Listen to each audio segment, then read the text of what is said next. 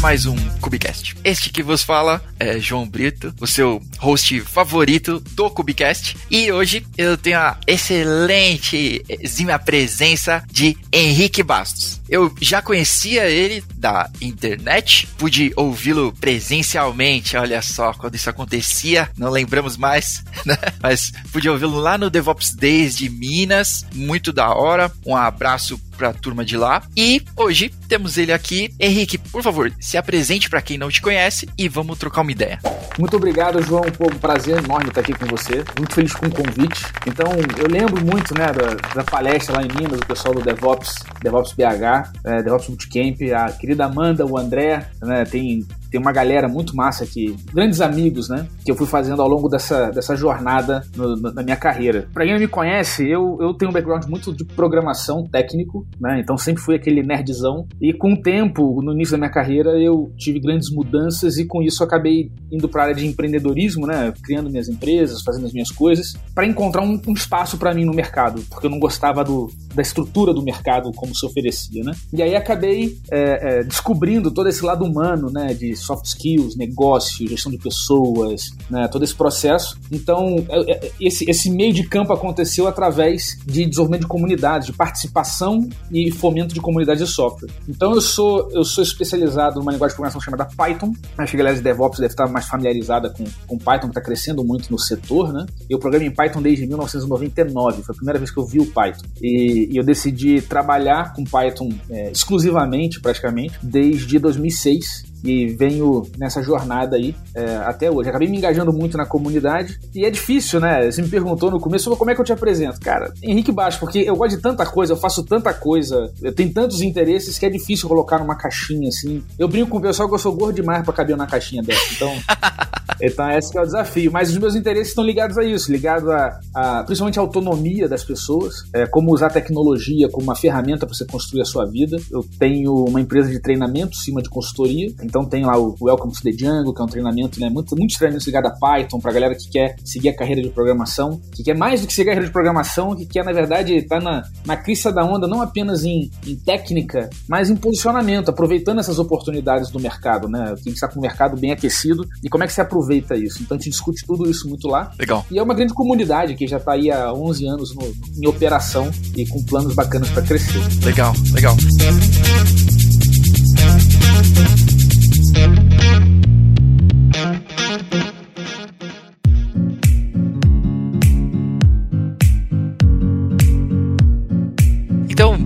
Começando ainda dentro desse, desse lance de Python e de desenvolvimento aqui. Então, Python tem essa cara para mim de back-end e aí tem uma, pelo menos eu tenho visto uma demanda crescente que as empresas pedem que os desenvolvedores de back-end cada vez estiquem mais os seus braços. Que o cara faça um, um pouco de front, e aí vem o full stack mágico, e puxando também, então talvez as empresas um pouco menores aí, que não tem um time de operações, que o cara do back-end também saiba sobre isso. É, cara, sobe lá nossa infra na AWS, faz esse, esse meio de campo pra gente também. Como você vê isso, esse movimento assim? E de repente, dois conselhos aí, já que você tem, tem esse lance do empreendedorismo, né? Então, talvez para a turma não técnica, um caminho das pedras aí, mas também para os técnicos, que tipo, ah, cara, às vezes é inevitável, o mercado pede, saiba. É, são. Os dois têm o mesmo problema, né? eles compartilham o mesmo desafio. Porque ao longo do tempo a gente vem num processo de ganho de eficiência do mercado, né? Antes eu tinha que ter a minha máquina, eu lembro de, de 2000 e pouquinho, que a gente tinha que contratar um monte de serviço de monitoramento da HP no data center, tinha que ir lá e tinha todo um processo de protocolo pro cara entrar na máquina, não conseguia acessar a máquina. Era, puta, tinha tanta coisa, era tão caro, né? Que muita gente fazia as coisas meio, meio na mão mesmo, assim. Ah, bota um servidor dentro da empresa aí, bota uma, uma, uma, uma linha dedicada e, e toca o pau, né? É isso.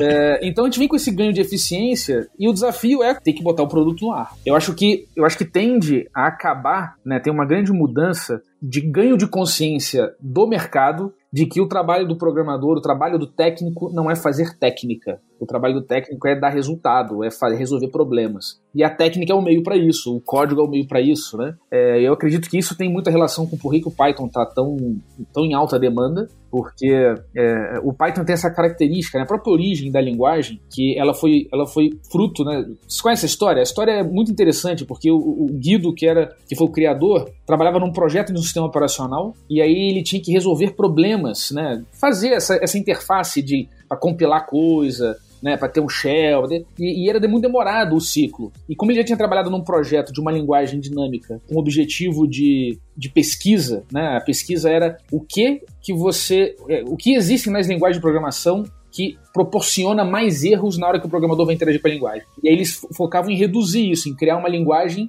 que ela quase nunca induzia o programador ao erro. E nesse aprendizado, né, que é a linguagem ABC, o Guido fez o Python para resolver o meio do caminho. E é como é que eu faço uma linguagem fácil, que eu faça as coisas muito rápida e que ela tenha potência técnica para quando eu precisar eu vou lá no metal e controlo as coisas. Então isso é um DNA do Python que, que permite você integrar ele com tudo, você permite você né, colocar ele embarcado em tudo, permite você fazer é, é, realmente ser uma linguagem de propósito geral. Então a gente vê essa, essa, isso como uma grande ferramenta, né? quase como como o tempero essencial para você fazer as coisas funcionarem. Então, esse ganho de eficiência do mercado, isso vai empurrar para a necessidade das pessoas saberem colocar as coisas no ar. Né? Saber fazer e rodar na sua máquina não tem valor nenhum. né? Então, é... mas tudo bem, o cara não precisa fazer, saber uma coisa super complexa. Que também tem isso, né? E do lado, isso do lado técnico. O lado não técnico, é... você da mesma forma tem todo um, todo um conjunto de novos serviços que te reduz a necessidade de, de, de, de ter várias equipes. Você consegue priorizar melhor. Né? Antes não tinha jeito, você tinha que ter o provedor, tinha que ter o data center, tinha que ter não sei o que, tinha que ter... e aí tinha diversas camadas de serviço em relação a isso e era super caro. Agora você consegue, é, eu uso muito o Heroku, por exemplo, é, em projetos que não tem time de operações no começo. Então eu terceirizo para o Heroku as operações. Sim. Né? E, e crio o meu projeto configurado, né, com código configurado de forma que eu consiga transportar aquela infraestrutura, aquele código para qualquer outra infraestrutura que eu, eu precisar. Né? Agora, o que eu vejo acontecendo muito num frenesi muito doido é a galera já começando tudo na nuvem sem a necessidade, sem, sem entender qual é o momento. Então falta uma visão estratégica, tanto de quem faz a, a, a né, coordenação e tudo mais, o produto, quanto de, do pessoal técnico, que é entender qual é o time frame do projeto, qual é a escala que a gente vai ter enquanto tem que pegar, em vez de falar assim, não, tem que fazer para escalar escalar. Não, calma. Escalar quanto em que fases, em quanto tempo, com que budget. Porque se você não tiver essas restrições, vai todo mundo se preparar para um futuro que nunca vai acontecer, porque a empresa vai quebrar antes.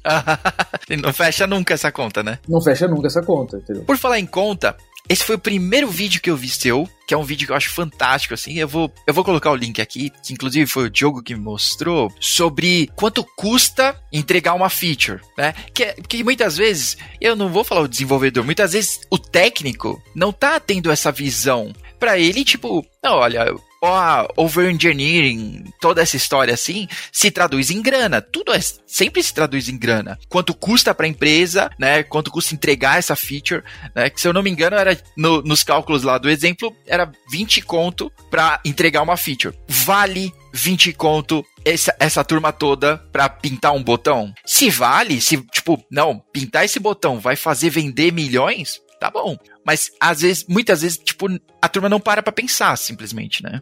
É, tem um problema. Eh, tem um, um, um, grande amigo meu, Rodrigo Yoshima, que ele trabalha muito com Kanban. É um cara bom pra você conversar com ele depois. Que ele sintetizou isso brilhantemente para mim, né? Nas nossas discussões. ele falou o seguinte: é, existe um problema de cultura muito grande. Programador gosta de programar, programador gosta de resolver problema. Equipe de negócio, equipe de produto gosta de negociar. Então, o processo de negociação da equipe de produto, da equipe de negócio, do business, tá o tempo inteiro barganhando com o pessoal de TI, que tá só tentando identificar qual é o problema a ser descrito para poder resolver. E o problema que isso acontece é que não, não tem uma força contrária à equipe de produto. Né? O desenvolvedor não tá, né, o pessoal técnico não tá passando a conta de volta para os caras. Então eles não têm feedback. E os caras, como não são técnicos também, acham que dá para fazer tudo. e aí o que acontece é que passa tudo, gera uma expectativa e o programador, o pessoal técnico se desenvolve, fica, fica como um, um, um hamster Sim. correndo atrás do rabo ali, tentando fazer um troço que tá super estimado, que, que não é aquilo tudo que precisava fazer, né? E aí você não tem esse esse esse confronto de forças para que você chegue no meio do caminho, né, balanceando negócio e tecnologia. Então é um problema de cultura. O, grande parte do meu trabalho é em sensibilizar os programadores para dar mais essa, essa habilidade para você poder sentar na mesa e falar a única linguagem que importa: dinheiro. Não tem nenhuma outra linguagem que importa. Né? Então, e é isso. Você tá no trabalho, tá na empresa, cara. É budget, é, é quem paga a conta, é qual é o valor gerado, o que, que você precisa. Entendeu? Até para você conseguir pleitear um aumento, você tem que falar a linguagem do C-level. Você vai chegar lá no, no diretor e falar, não, porque Golang é o Google usa, tá, foda-se, ele não tá nem aí para isso, ele quer saber grana. O que, que significa? Eu vou ter que investir quanto? Eu vou receber quanto de volta? Uhum. É assim que você toma a decisão, porque no final do dia você também não vai trabalhar de graça. Tu tá ali para receber o teu salário, para ter o bônus, para ter não sei o quê, para fazer toda essa coisa acontecer. Então, essa, esse desafio de pegar um, um empreendimento de risco que é software, tecnologia, e você transformar isso num negócio rentável, sustentável, que alavanque, né, com o grande benefício que o software pode trazer, isso não é uma coisa trivial de fazer. São vários arranjos e, e, e a gente precisa estar preparado para fazer as conversas sérias. Então, esse projeto que você viu na palestra lá, que deve ser, eu acho que o título era alguma coisa sobre quanto dinheiro você está rasgando com o software que você está produzindo, uma coisa assim. Acho que é. E isso foi um projeto que eu fiz com a multinacional, que os caras lá tinham um problemaço de, de, de falta de entendimento, né? Porque era muito simples, é multinacional. Então, se você é o cara do produto, quem vai te ligar reclamando é um cliente que é o presidente da Fiat. Entendeu? Uhum. E vai te chegar uma puta conta que o cara vai chegar, meu irmão, na gritaria do telefone e você, não, que isso, vamos resolver e tal, bababá, e você aceita tudo, né? E passa, né, passa a pemba pro pessoal do desenvolvimento resolver, ó, fatia esse negócio aí, malandro. Pepino é teu, né? e, e, e, não é assim que funciona. Uhum. Porque, porque o desafio não é só. Tem que atender o cliente, tem que atender o cliente, tem que resolver né, a, a urgência, tem que resolver a urgência. Mas todo o desafio é de você reduzir a quantidade de urgências que acontecem com um sistema de trabalho que permita você ter progresso. Então, é, é, é, aí parte desse processo foi sensibilizar o pessoal de produto e o pessoal né, do nível da diretoria que as demandas que estavam vindo, que isso é batata. Vocês anotem aí vocês, galera. Quem tem histórico de backlog gigantesco é porque o, pro, o pessoal de produto, o pessoal de gestão não está fazendo dever de casa direito. Porque a capacidade de produção é limitada. Né? Você tem equipe, você consegue estatisticamente estabelecer isso, você tem a capacidade de produção limitada. Então você tem que fazer todo um trabalho para fazer com que chegue aqui no, no desenvolvimento, na infraestrutura, o que realmente importa e vai ajudar a empresa. Porque se chegar qualquer coisa, você vai começar a gastar dinheiro com coisas que não vão dar o retorno desejado, e isso vai gerando gargalos, vai gerando. É, vai sempre com a sensação de que ah, o pessoal não entrega. Não, mas a capacidade é limitada. Tudo bem, tem que melhorar a eficiência, pode botar um. Eu vejo isso, né? O pessoal fala, não, tem que botar o CI-CD para que o deploy. Eu falei, amigo, você faz teste automatizado? Não, esquece. Impossível você fazer isso, entendeu? Não vai acontecer. Porque você vai botar um monte de lixo na rua com alta velocidade, não vai chegar a lugar nenhum, entendeu? Só vai escalar o que tá ruim. É, vai escalar, é isso aí, escalar merda não adianta, entendeu? Você tem que escalar valor, né? E, e, então tem um monte de coisa de engenharia que é importante fazer? É, tem um monte de coisa. Mas sem essa camada é, é uma, é, é uma moeda com dois lados. Né? Fazer, é, buscar agilidade em gestão sem mexer no, no, padrão de engenharia é pagar mínimo no cartão de crédito. E o inverso também. Porque você vai, vai querer tempo para fazer a coisa mais mirabolante do mundo e não tem esse tempo. Você tem que gerir esse risco. Né? E isso é, é, é muito difícil para a galera técnica, porque o pessoal tem uma expectativa que se frustra com muita frequência sobre, pô, mas deveria ser, deve, com a melhor, a melhor prática deveria resolver o problema, né? E, e, aí o que eu gosto de usar é muito a metáfora do médico, né? Eu acho que é a melhor metáfora. Metáforas têm seus limites, né? Analogias têm seus limites, mas acho que a melhor que eu já encontrei é a da medicina. Primeiro que você não chega no médico e fala assim, doutor, eu tô com as costas doendo, troca meu rim. Você não fala isso. Então por que, o cara de produto faz isso pra você?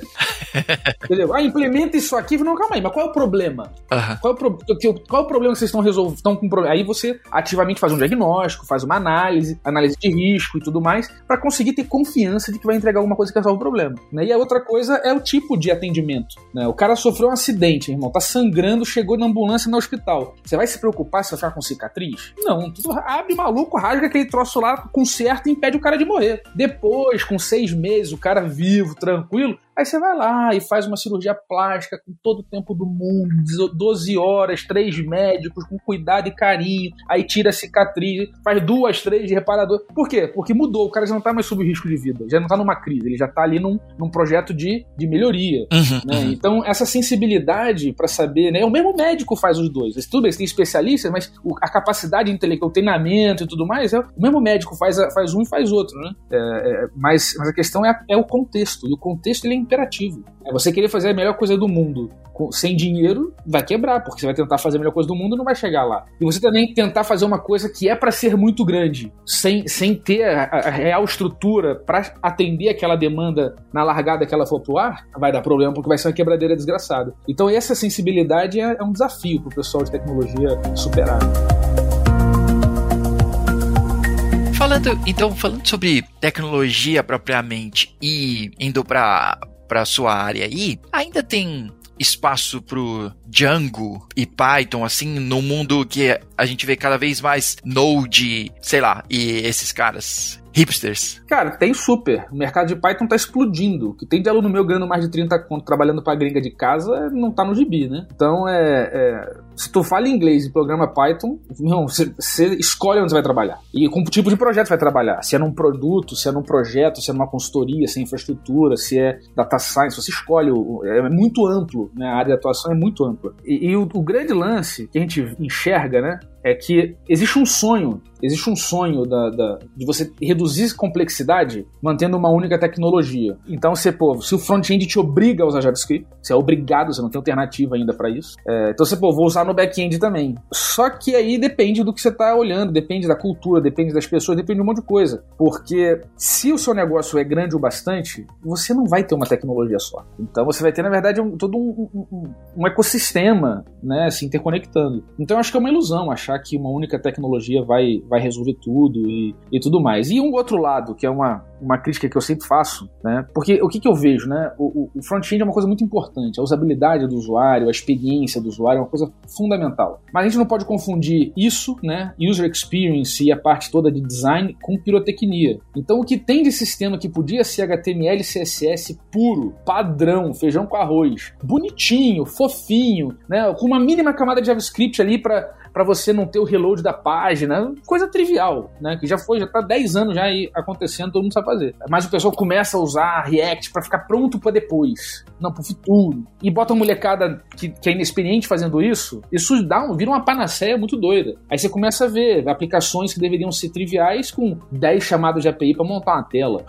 né? Os negócios. É, acontece, cara, acontece muito. Porque muitas aplicações são puramente cadastrais. É, é um, ou você quer facilitar com um wizardzinho, né? Né? Uhum. Então, por isso que eu vejo também é, é, emergindo com muita força esse movimento no code, que tem o seu espaço também, eu acho que tem o seu valor, mas eu vejo também com, com, com outros olhos. Existem ferramentas que te ajudam a, a colocar só aquele pouquinho de dinamismo que você precisa para dar uma boa experiência, sem que você tenha que se comprometer com toda uma infraestrutura a priori, né? Então, é, é não, não, eu tenho amigos que, que trabalham, né? Tem um amigo que trabalha lá fora, é, uma equipe de 130 programadores de React é uma puta plataforma de, de dashboard com componentes e painéis. E, e, de fato, ele me explicando lá, pô, eles conseguiram escalar o front-end com React. Mas olha o nível dos caras, são 130 devs trabalhando na mesma. Entendeu? Uhum. Criando componente, criando infraestrutura, mexendo naquele troço. É diferente de você ter uma equipe de, de cinco pessoas e bota a galera. Não, cinco, são dois devs, são dois fronts, são dois back, um cara de infra e vamos, vamos mudar o mundo. Meu irmão, não é conta, não vai fechar. Sim.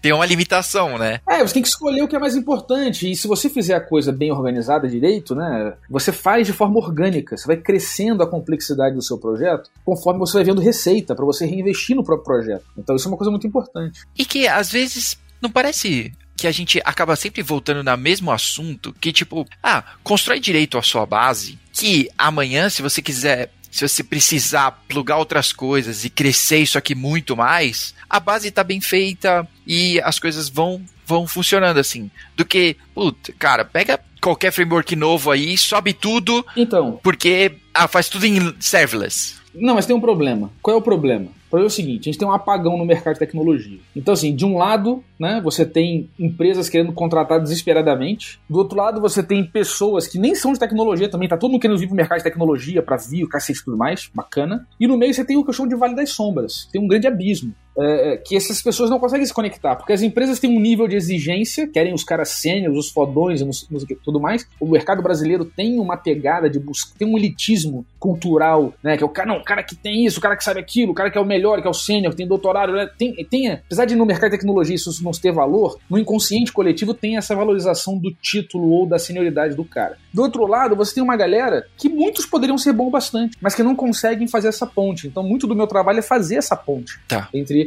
entre essa galera e o mercado, né? E como é que, como é que faz isso, né? Você não faz isso ensinando programação. Você não faz isso puramente ensinando técnica, ensinando hard skill, né? Você, você, o cara saber fazer o código, ele é uma etapa, é necessário. Você, igual escrever. Escrever é uma, é, dá uma analogia interessante. Você não consegue é, ser um jornalista sem saber escrever. Mas nem todo mundo que sabe escrever é um jornalista. Ou nem todo mundo que sabe escrever é um jurista capaz de fazer uma peça né, para a defesa advocatícia e tudo mais. Então, você tem mais camadas semânticas em cima das questões sintáticas do código. Ah, eu sei fazer o código funcionar. É, mas e a organização do código? E e a compreensão de como a coisa funciona? E a intuição e os fundamentos. Que aí é um pouco o que você falou, a gente sempre volta pro começo, volta, porque programação é mais ou menos a mesma coisa desde a década de 60.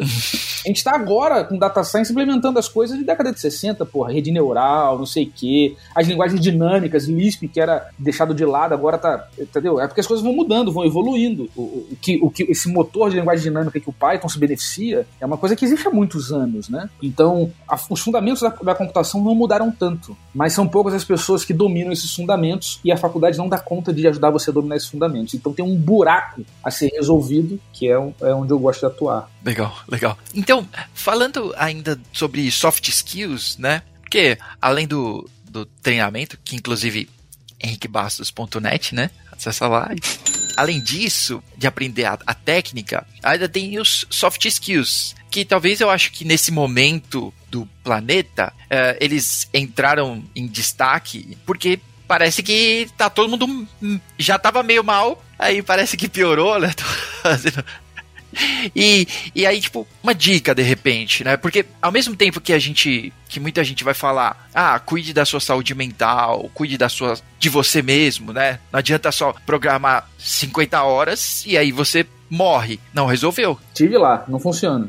É, então, tipo, putz, como de repente dosar isso na prática? Cara, tem um problema que, olha só, a dificuldade. Onde você passou, qual foi o lugar que você mais visitou durante os seus 18 primeiros anos de vida? A escola. A escola, beleza. Como é que era a dinâmica da escola? Sua escola era maneira? Você gostava da escola? Ah, não. Sempre fui meio burro. não, mas é. Mas muita gente gosta até. Mas qual é a dinâmica da escola? Alguém te traz o conteúdo, Uhum. Você aprende um conteúdo, você é validado em, em, né, pelo conteúdo que foi exposto. Uhum, uhum. E em 18 anos você não sabe para que, que você usar aquela merda. Sim. Bhaskara ainda tá aqui, eu tô esperando esse maldito. Entendeu? Então, assim, mas tem vários, porra. Eu, pra mim, o, o, campeão meu aqui é o ciclo de Krebs, que eu guardo essa porra na cabeça até hoje, mas e aí? O que, que eu vou fazer com esse troço, entendeu? Então, é, é, é então essa, essas questões, né? A gente passou os primeiros, né, os grandes primeiros 18 anos da nossa vida, que é um ano de formação, acostumado a achar que o conteúdo é o que eu preciso para que eu consiga ir para a próxima etapa. Então aí chega, você chega, faz a faculdade, ainda tem essa pegada. Aí você vai pro mercado, o cara quer que você colabore, que você negocie, que você coopere, que você seja competitivo, que você. Irmão, ele quer uma porrada de coisa que você não faz ideia do que, que é. e ele quer que você, em vez de que, que você dê a resposta certa, que você descubra a pergunta certa. E você passou, você não faz ideia de como é que faz isso. Entendeu? Então você tem que fazer uma outra formação. Só que as pessoas não fazem, porque quando chega a vida adulta, o boleto chega para todo mundo. Então a gente tem uma grande crise estrutural em relação à nossa formação e nossa percepção do que, que importa, né? Qual a coisa certa a fazer, o que, que importa na nossa vida, né? E essa questão do, do soft skill, ela fica defasada, principalmente o pessoal técnico, porque não é uma questão de extroversão e introversão. Pô, eu era introvertido pra cacete, né? Eu tive uma, tive uma jornada, né? De fui fazer curso de teatro, fui fazer, sabe, me, me meti em um monte de coisa porque eu precisava ter uma outra relação comigo mesmo, porque eu sofri uma crise que foi importante para isso, né?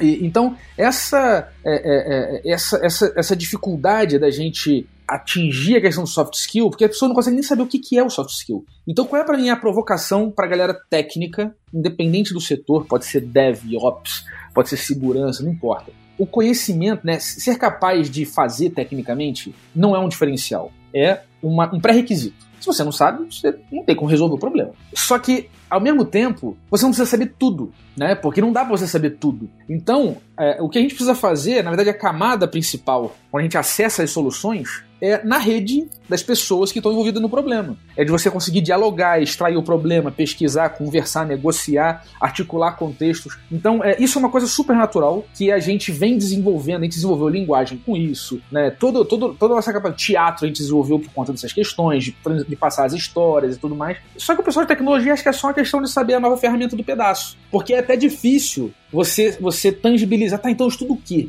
Eu estudo o quê? É, vou fazer um MBA? Vou fazer... Não vai resolver, porque o que você precisa, na verdade, é viver experiências que te coloquem nessa situação o que vai ser um pouquinho frustrante no começo, porque você tem que, tem que aprender, você não sabe, e o cara quer. Tem que apanhar um pouco. É, o cara. Cara, o computador é maravilhoso, você manda ele obedece. Aí você começa a entender que isso não é suficiente. Agora você tem que se abrir para um processo de tentativa e erro, é, onde outras pessoas estão envolvidas, então você vai ter que lidar com o seu ego, com a sua dificuldade de, de julgamento, com a capacidade de você conviver discordando, e várias outras coisas que, que são da maturidade humana, é, que a gente não foi treinado para isso. A gente foi treinado para ser bom pra caralho numa coisa só. Uhum. Entendeu? Passar de ano, tira a melhor nota, entendeu? E, e, a minha mãe, quando chegou pra mim e falou. Minha mãe, era, minha mãe sempre foi maravilhosa, né? E super exigente. Ela assim, nota tem que ser a nota boa. Aí quando eu fui lá, me esforcei e entreguei o boletim com porrada de nota alta, não fez mais que obrigação. Aí pô, qual é eu perguntei, qual é a minha obrigação? A sua obrigação é passar de ano, porque eu me esforço aqui. Você... Beleza, aí eu comecei a fazer uma brincadeira de tá sempre tirando ali na média seis, seis e meio. Seis... Por quê? Pô, pra ser eficiente, porra. Por que, que eu vou ter mais do que seis, né? Então eu comecei, então mesmo, aí eu fiz uma sacanagem dessa com ela, ficou revoltada, o chinelo cantou e aí eu voltei a tirar nota alta de novo. Sim, aí, aí teve um pouco de top-down, né? Mas... Isso, um pouquinho de comando e controle na educação dos jovens não faz, não faz mal nenhum, né? Sim, da hora. Verdade. E é engraçado porque a gente, como sociedade, né, vem tocando nesses, nesses pontos, né? Mas ao mesmo tempo, a gente quer que a pessoa. A, a gente afirma que, ah, olha o, o, onde chegamos como sociedade. Hoje você tem todo o conhecimento disponível. Tá, cara, mas Porra, não aguento absorver todo o conhecimento disponível. Então, cara, mas você não precisa. É, é, isso que a gente não tem consciência, né? Depois que eu fui estudar essas coisas todas, né? Psicologia, neurociência. A minha esposa é especialista em educação infantil, então sabe tudo sobre como é que a criança aprende, comportamento da criança. E é muito. E eu vejo muito isso, sabe? Defasagem na nossa infância de falta de entendimento de como é que realmente a coisa funciona, né? Então, por exemplo, quando a criança brinca, ela tá fazendo um trabalho de fato. Que aí vem a definição de trabalho, né? o, o trabalho é uma negociação que a gente faz com o mundo, né? A gente faz algo no mundo para que amanhã a gente aumente a chance de continuar existindo. Então, o trabalho é. é... Porque é isso, se, se, você. O cachorro não sabe que vai ter o dia de amanhã, assim. Ele, ele tá ali, comeu, comeu tudo, acabou. A gente sabe, pô, não, acabou aqui, porra, eu tenho que preocupar porque tem que ter para amanhã, tem que organizar. Tem que... Você começa, né? A nossa consciência descobrir o tempo. Então a gente começa a ter que negociar com o futuro. Né? E como é que a gente faz isso? Com trabalho. Né? Você trabalha para quê? Para aumentar a sua chance de continuar existindo no futuro. E a criança, quando tá brincando, ela tá exatamente descobrindo descobrindo o mundo, tentando encontrar qual é o comportamento adequado para dar sentido àquilo que ela está experienciando. Então, quando ela faz um conto de fadas, não é exatamente um conto de fadas, não é uma, não é uma brincadeirinha, uma fantasia, uma mentirinha. Não é de mentirinha. Não, é verdade pra caramba. Ela tá exercitando papéis, exercitando, tem um monte de coisa sutil ali que, que a gente para de fazer isso quando a gente fica adulto. A gente não consegue fazer daquela forma, mas tem outras maneiras. Quando você monta um modelo de aprendizagem de prática deliberada, onde você se coloca em situações em que você sabe que você tem menos potência de agir e que você consegue, é, mas ao mesmo tempo tem menos risco de falhar, isso te abre para experiências novas que você consegue extrair mais lições daquilo. Então, o, o aprendizado ele é puxado né, é, pela experiência. Você não está no conteúdo. O que você quer, que é aquela capacidade de ver o código da Matrix e você intervir no mundo, né? Que é isso que você quer com experiência e conhecimento. Uhum. Você quer, você quer sabedoria, você quer capacidade de tomar a melhor decisão na hora que o contexto, né? Na hora que apertar o, o, o, o caldo entornar, né? E, então isso você, é isso que você quer não vem através do conteúdo. O conteúdo é uma porta de acesso. Então você tem reflexões, você aplica aquilo em algum experimento, você vê o resultado, você testa, você conversa com pessoas. Então eu sempre brinco assim que a informação informação já está em excesso, ela não tem tanto valor, porque está em excesso aí, está abundante. Né? Conteúdo tem um monte, mas é, as experiências continuam nas pessoas, entendeu? E a gente tem uma postura, como técnicos, a gente tem uma postura muito de cadê o conhecimento, cadê o código, cadê mas como é que o cara fez aquilo? De onde que veio essa ideia? Qual foi o problema que o cara tinha quando ele teve esse. Quando ele, entendeu? A gente não vai nessa profundidade, a gente não conecta com a experiência do outro. E aí, quando a gente fica fechado estudando, que é o que a gente foi doutrinado na escola, a gente não olha pro lado para interagir. Então eu, quando decidi chutar a faculdade, eu falei, não, quer saber? Eu vou aprender do jeito que eu, que eu sempre aprendi, que era em contato com as pessoas na internet. Só que, pô, como adulto, eu tinha uma coisa que eu não tinha quando criança, possibilidade de viajar. Então eu entrava no carro, ia pra outra cidade para encontrar o cara que fazia aquilo, passava uma semana com o cara ajudando ele no trabalho dele, ia fazer outra amizade, ia pra um evento, fazer uma porrada de amigo, depois ia atrás do cara. E eu fui assim, vendo. Eu fui, aí depois foi até posterior, né? A coisa que mais me, me marcou assim foi o, o, conhecer o Ward Cunningham, que, que é um dos caras que. Foi o cara que inventou o Wiki, né? E é um dos caras mais brilhantes que tem na computação, mas que a galera nem fala muito dele, porque ele é muito na dele. Da hora. Entendeu? Eu, quando eu palestrei no Oscom. Então é um cara incrível. Que aí um papo com o cara já pode a tua cabeça e já volta pra. Beleza, uns seis meses digerindo a conversa, entendeu? Sim. É o máximo, para, para, para, só consigo isso. é isso. Então, essas coisas são muito importantes. Aham. Uhum. Não, legal. É, porque é, me ensinaram a vida inteira que eu deveria competir para ser o melhor. E aí agora vem falar de colaboração. Então, pois é, mas assim, a competição também tem seu papel. Eu, eu, eu sou o cara. Sou, é difícil. É, eu não me sinto um cara muito polêmico. Eu sou um cara muito assertivo, assim, incisivo. As opiniões que eu tenho, eu tenho elas mesmo até que você me faça mudar e eu mudo ela como quem troca de roupa, demora nenhum. Mas a competição tem o seu valor. O problema é que a gente acha que tá competindo com o todo. Só que a gente tá competindo com os 40 que estão ali, tá competindo com as 10 vagas da faculdade. Porra, você não tá competindo no mercado global, sabe? Você não tá competindo. Então, porra, o que você vai fazer? Você vai cooperar. Você vai construir algo mais relevante aqui que tenha mais valor do que. Entendeu? Então, é, é essa, essa, essa dinâmica, competição e colaboração, isso é uma dança, né? Em que você está usando o tempo todo. É, é, e foi assim que a gente construiu a civilização. Então, isso tem, isso tem valor, né? Tem que, tem que saber jogar esse jogo direitinho. Boa. Eu não sei se foi dessa experiência que você falou agora há pouco, mas eu queria muito que você compartilhasse. Me impactou bastante ouvir você compartilhar lá, lá em BH sobre quando você é, capotou o carro e levantou para ainda ir trabalhar. Uhum. É, é, é o, o, carro não capotou, né? O que, que aconteceu? Conte-nos mais. Beleza, eu, eu comecei a programar muito garoto, né? Então o primeiro contato com programação foi lá com 9, 10 anos de idade. E aí era brincadeira, porra, me amarrava, era brincadeira, aprendendo e fazendo tudo errado, normal. E comecei a trabalhar muito cedo. Então lá com os, os 13 eu comecei a experimentar, e aí com 15 eu decidi que eu queria trabalhar, eu queria ter minha grana, eu queria. E, e sempre tive uma, uma ética de trabalho muito dura, né? Eu sempre me cobrei muito. E aí eu queria fazer, queria ir para dentro. Então nessa, nessa parada eu me envolvi num, num projeto, logo no início da minha carreira, trabalhei num projeto que eu não tinha maturidade também para para navegar. Né? Então eu conto a história, mas eu vejo que, pô, não tem culpado. Foi uma circunstância, um problema complicado, né? Mas o, o grande fato foi o quê? Que o projeto estava dando errado, como todo projeto de programação dá merda, prazo, estoura, cliente insatisfeito, essas confusões okay. que, que, não precisam existir. Então, se você está ouvindo isso e está passando por isso, me chama, né? Vai botar no link aqui embaixo no meu WhatsApp e você entra em contato comigo, porque isso não é necessário viver desse jeito. Tá bom. E aí, eu não era ninguém, eu era só mais um membro da equipe, e aí a gente começou uma discussão lá e acabei meio que convencendo a galera, a gente. Ah, vamos matar essa porra no peito? Vamos, vamos resolver essa parada. E aí a gente passou oito dias no carnaval trabalhando para entregar essa merda. E aí, puta, trabalhando, fazendo, tentando dar jeitinho, né? Não, dá, puxa pra cá pra poder mostrar, fazer uma demo relevante e tal. Falei, puta. Aí quando chegou no, no, no domingo, então passou sexta-feira de carnaval, passou a semana toda, no outro domingo, eu fui para casa lá umas quatro da manhã, eu fui para casa, é, botei um, tomar um banho, botar um terno e voltar para apresentar o projeto lá com a galera e tal. E aí eu tava muito, eu tava muito cansado e dormi no volante no meio do caminho, lá na Ponte Rio Niterói e DPT em três carros. Não chegou a capotar, né? Senão eu tava nadando lá na Baía de Guarabara, mas Mas foi, foi, foi um negócio assim, graças a Deus ninguém se machucou, mas foi bem sério, porque, enfim, e, e deu essa cagada toda, depois fui processado, fui, perdi, tive que pagar um monte de coisa, foi uma confusão danada. E eu tinha meus 20, 21 anos de idade, uma coisa nova assim. E aí nessa dinâmica, eu, eu lembro, né, o meu irmão foi me socorrer, a gente é muito próximo. Se eu tenho essas habilidades de conversar, é porque eu aprendi com ele, ele é um cara super talentoso com as pessoas. É, então eu tava lá no, na ponte de Niterói, preocupado com a reunião, porra. Eu não tava preocupado com o carro, não tava preocupado com as pessoas, não tava preocupado comigo, não tava preocupado, eu tava preocupado com o projeto, assim. Aquela... E eu lembro disso, meu irmão que foi me socorrer e é um cara muito sociável, né? Um cara muito, muito bom com as pessoas. E, puta, ele me resolveu resolveu tudo. Eu não lembro de muita coisa, assim. Eu só lembro disso. Eu sentado ali no vão central da ponte, olhando pra Guarani de Guanabara, disse, puta, vou perder a reunião, cacete, não sei o que, aquele negócio todo.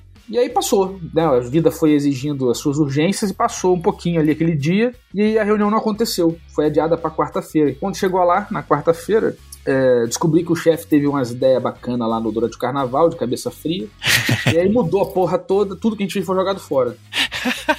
Aí aquilo me deu um, um, um, colapso, né? Um existencial de. Porra, eu podia ter morrido para produzir lixo, que ninguém nunca ia usar. Então eu me esforcei, eu sofri para fazer algo absolutamente desnecessário. Aí isso botou em xeque o meu modo de agir, né? Isso botou em xeque a, as minhas, meus pressupostos e tudo mais. Tive uma crise bem grande, de depressão, não sei o quê. Minha família fortemente, bravamente se uniu para me ajudar e conseguiram me tirar do buraco lá. Não daria para fazer sem eles, né? Tinha todas umas questões de família lá e tal que eles superaram para me ajudar, então foi muito foi muito legal, foi uma grande prova de amor mesmo, muito legal. E aí nesse processo de estar tá, que eu vou fazer da vida, que eu vou me restabelecer e tem que tentar de novo, né? Eu gosto muito daquela música, meu pai me passou essa música do, lá do Raul Seixas, de Tente Outra Vez, e, e é isso mesmo, eu tenho que tentar de novo, o que eu vou fazer? Porque a minha identidade toda foi confrontada, eu achava que eu tava, tinha certeza absoluta na, na genialidade dos meus 20 anos. Ok. E eu, entendeu?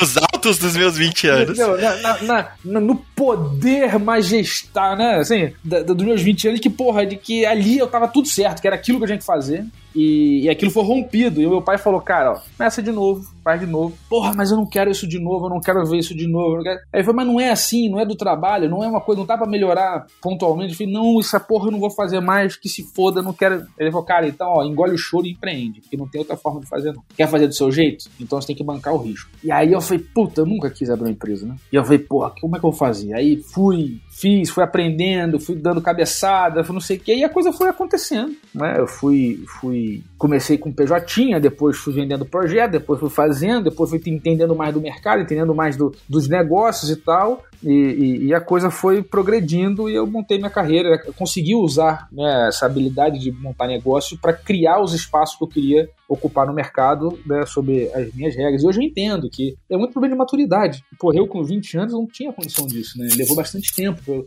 Aí eu fui atrás também da galera, né? Comecei a bater o tambor, falando assim, tá bom, desse jeito eu não quero. Então eu não quero nenhuma empresa. Cara, eu, eu me sentia, assim, não é inempregável, mas é assim, eu olhava pro mercado e nenhuma empresa servia. E aí comecei a bater o tambor. Quem será? Será que tem aqui no Rio de Janeiro alguém que acha o mercado de tecnologia uma grande merda? E aí eu comecei a encontrar gente pra caceta. E aí a gente montou várias comunidades, vários eventos, vários grupos que estão aí até hoje, somos amigos até hoje. pessoal do Hora Extra, pessoal do Framps, pessoal do Python Rio, depois é, PHP Rio. Aí, fui, aí era engraçado que eu fui me metendo em todos os eventos, todas as comunidades, e tinha uma pegada muito de que muitas pessoas se repetiam. Então eu gostava do Python, mas eu tava lá, recebendo a galera na credencial lá do Ruby Rio, entendeu? Do PHP Rio. Então eu tava com a galera junto lá. E o pessoal tentando uma forma melhor, tentando, pô, estudando programação, fazendo dojo, fazendo, sabe? Desculpa, qual é o caminho? Se não tem caminho, o que, a gente vai fazer? Que habilidade que a gente tem que desenvolver para poder chegar do outro lado? E aí cada um foi criando o seu caminho, as pessoas sempre se ajudaram muito e, e, e, as coisas começaram a decolar. Então foi um pouco dessa. Né, foi aí que eu conheci a galera do, do desenvolvimento ágil, né?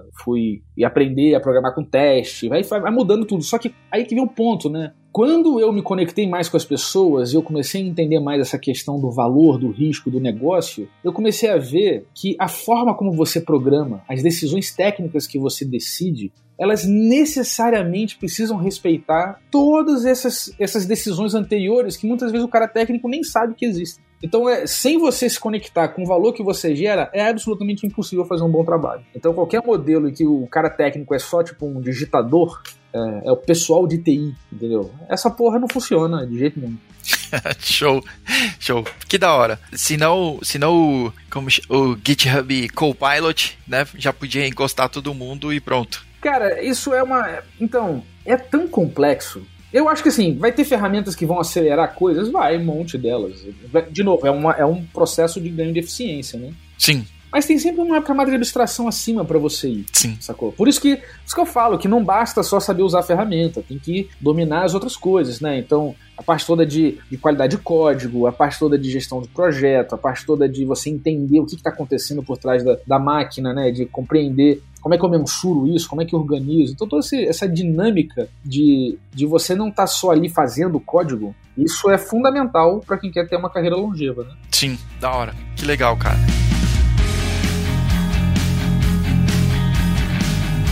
Então, ó, pra gente terminar aqui, temos sempre o nosso finalizando com recomendações da semana. É, então eu queria te dar a oportunidade aqui de recomendar algo para os nossos ouvintes. Isso, posso recomendar tanta coisa. Que linha que você quer? Qualquer uma? Qualquer uma. Qualquer uma. Fique bem à vontade. Cara, então, algumas coisas que eu acho assim que fizeram muita diferença assim, na minha forma de pensar. Eu gosto muito do. Tem uma playlist no YouTube chamada Maps of Meaning, de um cara chamado Jordan Peterson.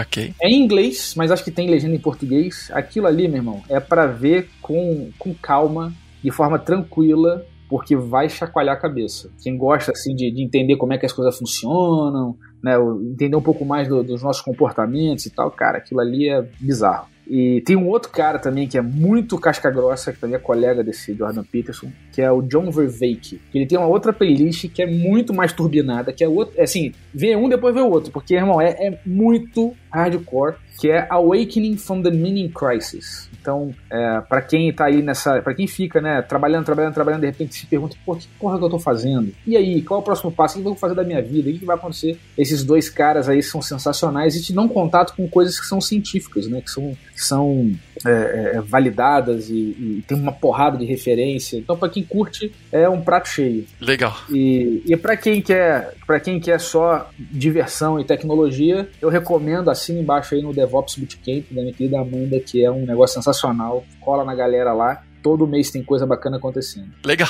legal. Show. Olha, para aproveitar e para me manter na minha, na minha zona de conforto aqui, eu sempre recomendo filmes. Então eu assisti recentemente Burnt, que é com o. Ah, esqueci o nome do cara do Se Beber Não Case. Ah, o bonitão do Se Beber Não Case. Esqueci o nome dele. Ah, sei, o marido da Lady Gaga lá no, no filme. Isso também, é isso. É. é. não sei o nome dele não, mas tô ligado. Na fila da beleza, o maluco passou várias vezes, né? Deixou, me deixou de fora. Mas esse, esse filme é muito bom, já que a gente tava falando em soft skills aqui. Ele é tipo um chefe de cozinha, uhum. né? Então, isso aqui o trailer já entrega, né? Que ele é um, um escrotaço, assim como que também é o que parece, né? Tipo, quando a gente vê esses, uh, esses Masterchef, essas coisas assim, que tipo, a galera, sim, chefe, tipo, parece quase meio um negócio autoritário, assim. É, então é bem legal, é bem legal o filme. É dinâmico, assim, não, tem alguns plots, é, é bem da hora. Vale a pena, quando você quiser relaxar um pouquinho, não pensar em mais nada, dá o play, assim. Tem no Netflix, então fica fácil. É, de coisas assim interessantes que, que envolvem um pouco de soft skills, é, não é, é, mais, é mais, bem mais light, né? uma coisa bem leve. Tem uma série que, que eu assisti que eu gostei muito chamada Suits, que são dois advogados e tal. E o interessante ali é ver como é que os caras o tempo inteiro saem na porrada e, e fica amigo de novo, sabe? Então tem muitas coisas, tem muitas provocações, tem muitas é, é questões morais, éticas e, e, pressões de, né, de quando o sistema te empurra para margem para você quase fazer uma cagada. Então é uma coisa mamão com açúcar assim para você para você relaxar e, e, se divertir, rir um pouco para quem curte, mas é muito inteligente, os diálogos são bem bacanas. Da hora, da hora. Ó, Bradley Cooper. Bradley Cooper, esse cara. Também podia colocar só no Google assim, o lindão do se beber não case, o Google sabe. É, o filme que eu vi dele que eu gostei é o, o, o Limitless, né? É, Sem Limite. Aham, sim. Ótimo, ótimo. É um, é um filme interessante também. Muito bom.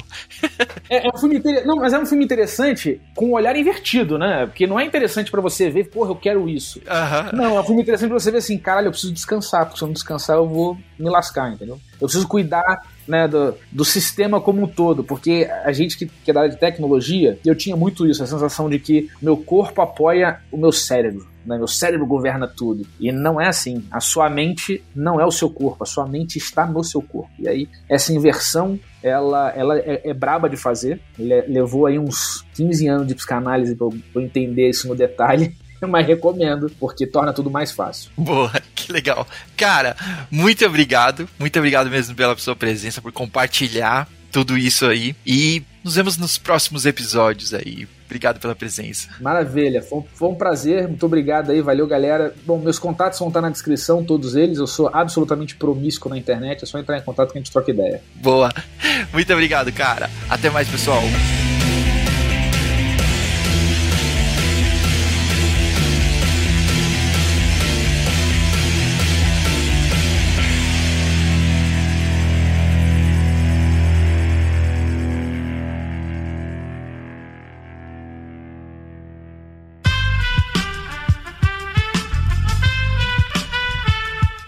Podcast foi editado por Aerolitos Edição Inteligente.